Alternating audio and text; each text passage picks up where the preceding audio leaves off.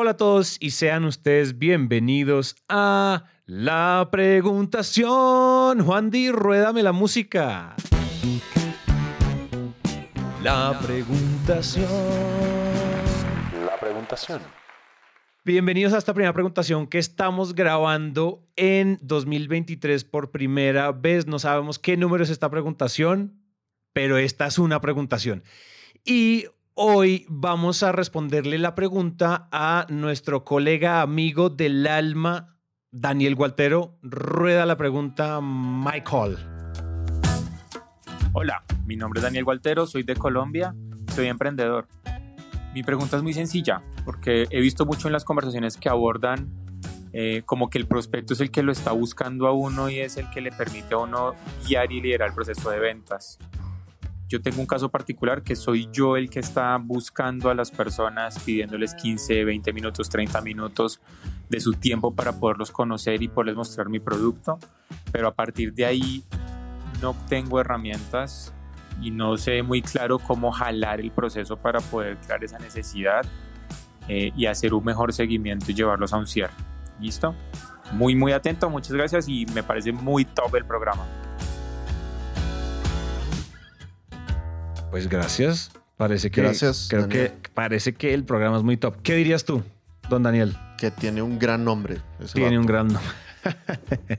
Por Así un lado. es, por un lado. Por otro lado, Tocayo, yo lo que te diría es, a ver, eh, lo que pasa es que en Sandler muy rápidamente tenemos que lograr que el prospecto está dispuesto a contestarnos preguntas y que nos permita guiar el proceso. Entonces, también en este podcast y en nuestros cursos hablamos mucho de prospección, hablamos mucho de nosotros ir a buscar a los clientes, ir a, ir a tocarles la, la puerta. Pero independientemente de que tú seas el que prospecta, rápidamente tienes que lograr que el cliente sea el que quiere trabajar contigo o por lo menos el que quiere explorar el trabajar contigo. Y por eso hay que tener un muy buen comercial de 30 segundos. Entonces, si recordamos el, el primer episodio de máquina o la primera sesión que damos en el bootcamp de prospección, es cómo crear ese speech comercial enfocado en los dolores del cliente. ¿Qué es lo que le pasa al vendedor tradicional? El vendedor tradicional toca la puerta para presentar el portafolio. Oye, ¿me das permiso de ir a presentarte mis servicios? Oye, ¿me das permiso de ir a presentarte mis productos? O consigue reuniones. Oye, eh, me pasó tu contacto tu primo, me pasó tu contacto tu amigo y te, y te reciben. Bueno, listo, ya está. Y llegas tú a la reunión y que te dicen, bueno, cuéntame, ¿qué traes? Y eso no es lo que queremos hacer en Sandler. Lo que queremos es, oye, mira, te quiero contar en 30, 45 segundos rápidamente a qué me dedico y tú me dices si te interesa o no. Y entonces avientas tu comercial de 30 segundos y en el comercial de 30 segundos dices, mira, yo trabajo con personas o con empresas que tienen este reto y tienen este reto o este reto o este reto. Y cierras con una pregunta gancho. ¿Te identificas con algo de esto? ¿Te pasa alguna de estas situaciones? Y cuando el cliente dice, ¿sabes qué? Sí me pasa ese problema, ahí es donde ya se están invirtiendo los roles. Y ya dejas tú de ser el, el buscador, sino que el cliente ya quiere tener la conversación contigo. Y solo con esos clientes deberíamos de tener citas. Es decir, no deberíamos de agendar citas si el cliente no ha reconocido que tiene un dolor o un reto o un deseo, porque puede ser un dolor positivo, que quiere resolver. Porque si no va a ser una cita de mucha fricción en donde el cliente va a estar muy esperando al vendedor tradicional de preséntame, preséntame, preséntame, ¿no?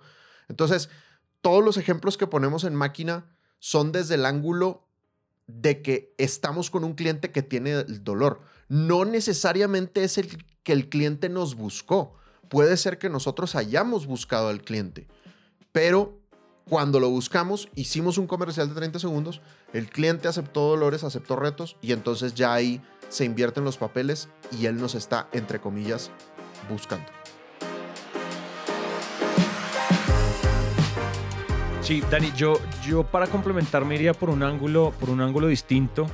Y es el siguiente, y esto lo, lo digo como consejo y no porque yo lo haya aplicado, y creo que tanto Dan como yo cometimos el error de, de- el error que te voy a comentar a continuación, y es siempre es muy tarde para empezar a construir marca. La marca es el activo más poderoso es el activo más poderoso que tiene una empresa y que tiene una persona, si uno es marca personal y demás, cualquiera que sea la situación. Eh, en este caso, una de las cosas que nosotros recomendamos es empezar a hacer apuestas de marketing digital, de contenido, de crear eventos gratuitos, de cualquier cosa que sea lo que ustedes quieran usar para crear marca. Nosotros hemos mencionado un chorro aquí en este podcast. Creo que siempre es tarde. Nosotros empezamos tarde, Dan empezó tarde, no sé, digamos que nos dimos cuenta que eso era muy poderoso de nuevo muy tarde.